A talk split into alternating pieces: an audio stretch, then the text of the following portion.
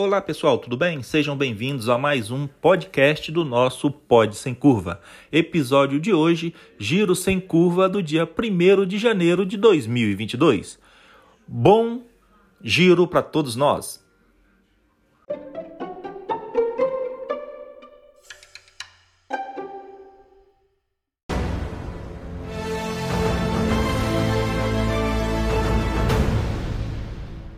Olá pessoal, como vai? Tudo bem? Bom dia! Olha eu aqui de novo, Gênio Fagundes, do nosso canal Política Sem Curva.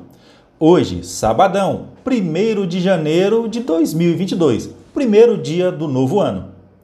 Espero que os senhores tenham passado, tenham tido uma excelente noite de Réveillon, que os senhores estejam bem, com saúde, energia, um pouco de, de, de dor de cabeça ali, de ressaca, um pouco ressaqueado, mas faz parte, né? Eu, graças a Deus, passei muito bem, esta virada de ano e agora estamos aqui para dar continuidade ao nosso trabalho, à nossa luta, porque 2022 promete ser um, um, um, um ano onde nós tenhamos que ter muita energia para combater todas as dificuldades que surgirão aí pela frente. Então é isso aí, pessoal. Vamos lá, vamos começar nosso trabalho aqui. Eu deixei nas nossas redes sociais e aqui na comunidade do YouTube esta mensagem aqui de final de ano onde eu a fiz com muito carinho, tá? É uma mensagem nossa aqui, eu não copiei, eu a criei. Então peço desculpa se alguém não gostou, se tiver algum errinho aqui, mas é assim mesmo, foi feito de coração. Vou ler para os senhores aqui. Feliz 2022, feliz ano novo. 2021 ficará marcado em nossas vidas como sendo um ano que nos proporcionou perdas irreparáveis provocadas pela pandemia. Porém, estamos superando este período, pois a fé em Deus foi a nossa maior base de sustentação. Sendo assim, roguemos a Deus que possamos ter em 2022 possamos ter um 2022 repleto de energias positivas, paz, saúde, vida para retornarmos a nossas rotinas. Então, feliz 2022 a cada um dos senhores. E para iniciar o ano, nada melhor do que iniciarmos com mais uma do STF. Mais uma decisão do STF aí interferindo nas decisões do Executivo Federal. Dê uma olhadinha aí a mais nova do ministro Ricardo Lewandowski. Matéria trazida pela revista é, Gazeta Brasil. Universidades podem exigir comprovante de vacina, decide Lewandowski. Na opinião do ministro do STF, as instituições têm autonomia e podem exigir a comprovação de vacinação. Nesta sexta-feira, 31, o ministro Ricardo Lewandowski, do STF, Supremo Tribunal Federal, suspendeu o despacho do, ministro, do Ministério da Educação, MEC, que proibia as universidades federais de ensino de exigirem comprovante de vacinação contra a Covid-19, como condição para o retorno às atividades acadêmicas presenciais. O magistrado acatou um pedido apresentado pelo PSB em uma ação sobre vacinação que já tramitava no tribunal. É aquilo ali, né?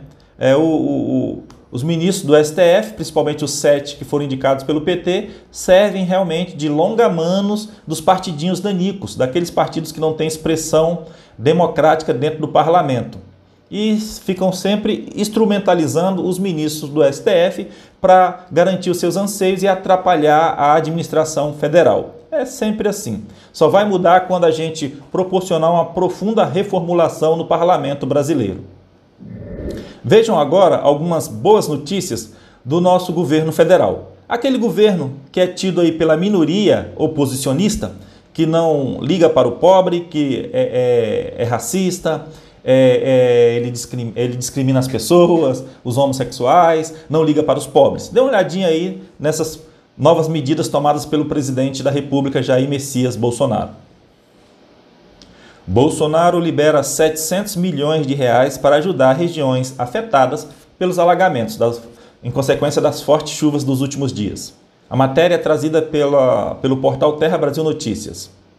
O presidente Jair Bolsonaro, PL, editou nesta sexta-feira, 31, uma medida provisória que abre crédito extraordinário de 700 milhões de reais para assistência social à população de áreas afetadas pelos temporais dos últimos dias.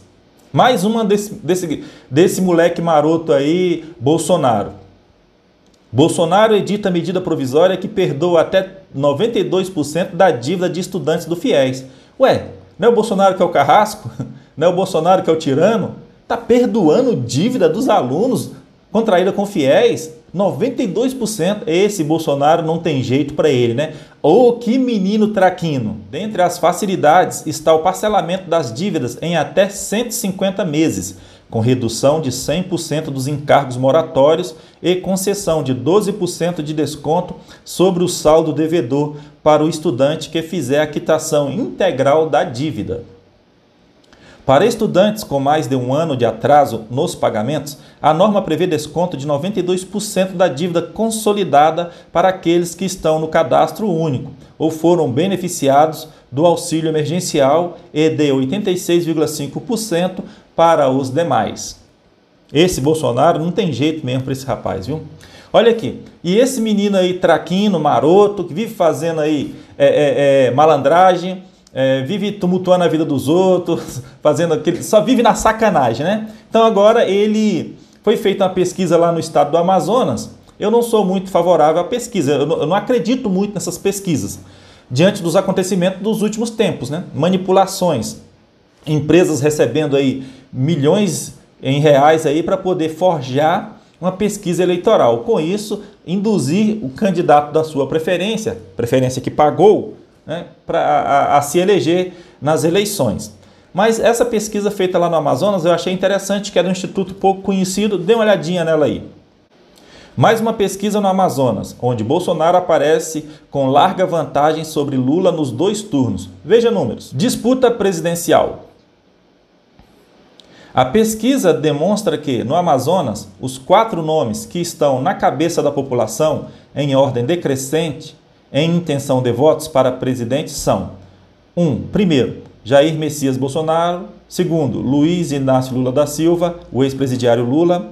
Terceiro, Sérgio Moro, o ex-juiz da Lava Jato, o ex-juiz federal, o ex-ministro da Justiça e o Marreco Ruco, né? E em quarto, Ciro Gomes. A pesquisa ela ouviu 3 mil pessoas em 10 municípios do interior do Amazonas. Então, o resultado para o primeiro turno, a pesquisa apontou da seguinte forma: Bolsonaro com 47,1% da intenção de votos, Lula com 30,9% da intenção de votos, Sérgio Moro com 8,4% da intenção de votos. E Ciro Gomes 3,8% na intenção de votos. Vamos dar uma olhada agora a simulação para o segundo turno. No segundo turno, o cenário seria o seguinte: Bolsonaro com Lula, Bolsonaro venceria por 45,1% e Lula 39,8%. Terminaria ali o segundo turno. E se o segundo turno fosse com Marreco Roco, com Sérgio Moro, Bolsonaro venceria por 36,5% contra 32,6%. Então, essa aí foi o resultado da pesquisa feita pelo, pelo Instituto lá do Amazonas. Então, como eu já disse, eu não confio muito em pesquisas, mas essa pesquisa aí é a que chega mais próxima da realidade, pois a, a pesquisa Datapovo ela tem mostrado um, um desempenho nas ruas do presidente Bolsonaro jamais é, é, equiparado a outros candidatos do passado e até mesmo esses pré-candidatos que têm hoje aqui no, no Brasil. Então, onde o presidente vai, ele arrasta multidões. E lá, esse resultado do Amazonas, ele trouxe ele, ele, mostrou que realmente ele tem compatibilidade com a realidade, o que, que nós vivemos hoje. É isso aí, boa sorte ao presidente, parabéns pelo, pelo excelente trabalho e não vamos dar mole, porque temos ali uma pequena margem à frente dos outros. Então, qualquer deslize que dermos, qualquer piscada que, que fizermos, eles vão engolir a gente e vai trazer o Brasil de novo para aquele marasmo da corrupção, do socialismo e do comunismo.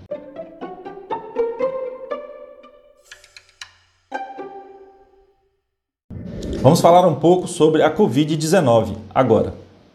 Cidade de São Paulo tem mais internados por gripe do que por Covid-19.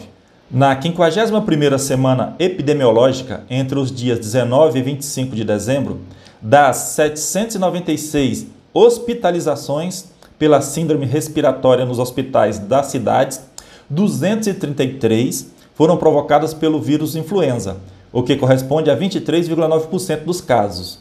Neste mesmo período, 63% 63 é, hospitalizações foram provocadas pelo novo coronavírus causados, é, causador do Covid-19.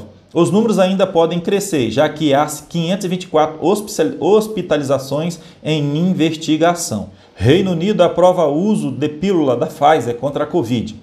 Essa mesma pílula aqui já foi aprovada na Coreia do Sul e nós trouxemos aqui no, no nosso canal essa informação. Agora, a, a, Inglaterra também aprova o uso dessa pílula desenvolvida pela Pfizer. Vamos dar uma olhadinha aí como é que foi essa aprovação lá no Reino Unido. O medicamento de uso oral está indicado para pessoas de grupos de risco que tenham tido contato com casos confirmados de Covid-19.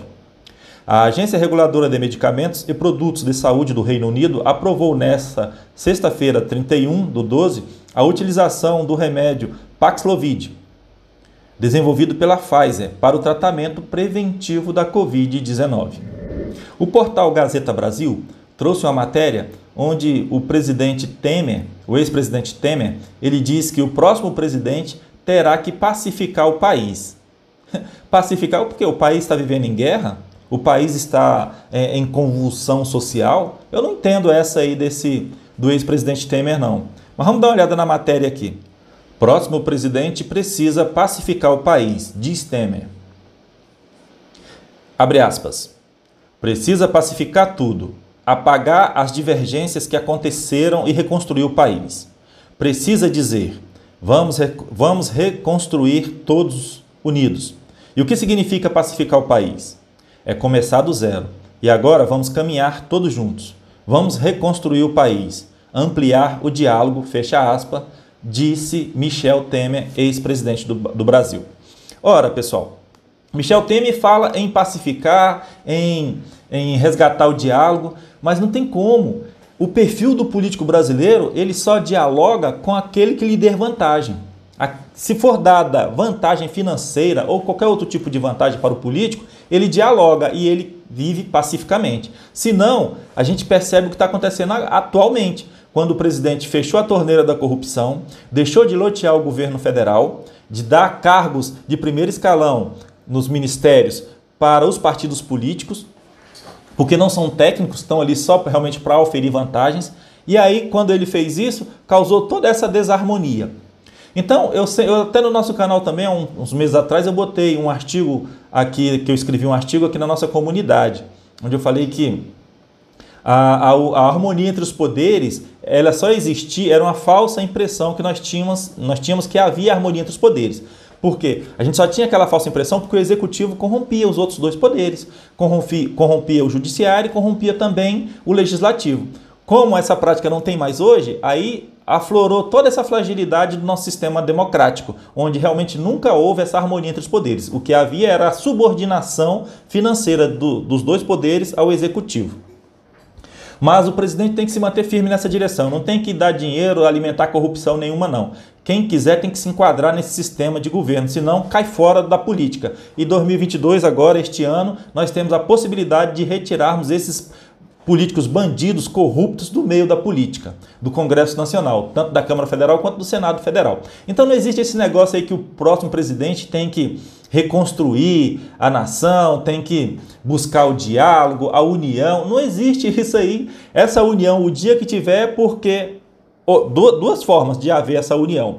Ou os políticos vão mudar a sua mentalidade de trabalhar, ou o presidente vai soltar dinheiro, vai corromper esse pessoal. E a corrupção a gente não quer, a gente não aceita. Beleza? Fica a dica aí. E a Ivete Sangalo, mais uma lacradora de plantão, mais uma que está sofrendo de abstinência aí da, da, da, verba pública, da lei Rouanet, de tudo isso aí que alimentava a corrupção, né? da depravação no Brasil afora. Ela não gosta de ter ali, um, um, viver num local onde tem que respeitar leis e normas e tradições e os valores morais. Né? Então ela foi, num show que ela fez aí, ela pegou e lacrou, pediu para o pessoal xingar o presidente Bolsonaro. Mas a resposta está vindo imediato. Ela está sofrendo muito nas redes sociais. Perdemos seguidores, parabéns aí ao pessoal. A gente tem que seguir aquilo que tem valor, né? não aquilo que nos dê desvalores.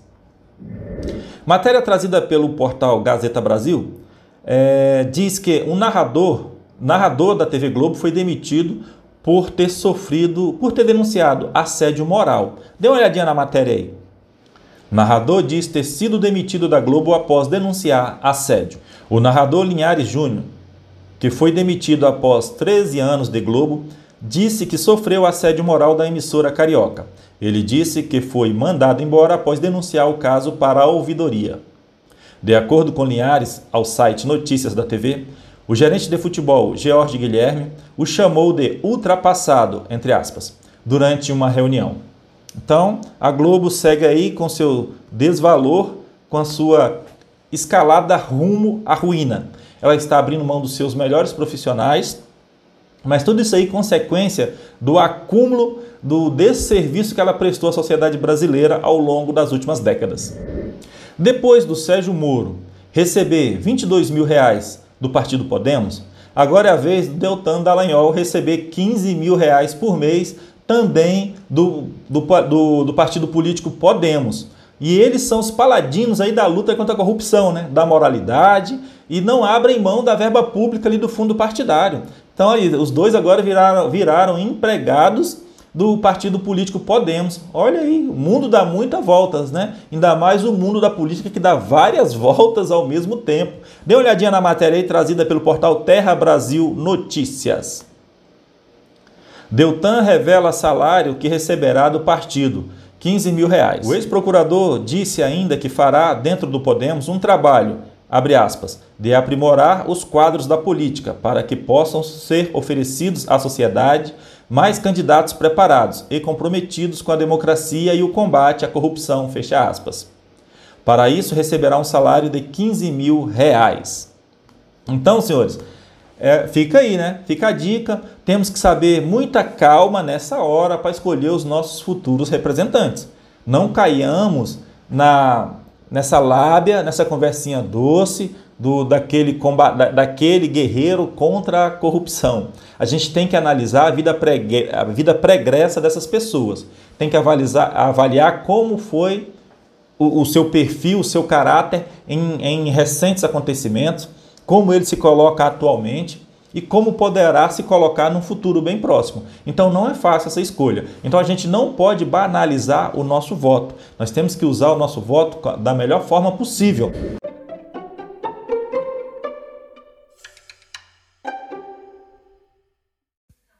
É isso aí, pessoal. Chegamos ao fim de mais um Giro Sem Curva. Até o giro de amanhã, com fé em Deus. Boa noite, fique com Deus. Um abraço para todos os senhores, os nossos ouvintes aqui do podcast Pode Sem Curva.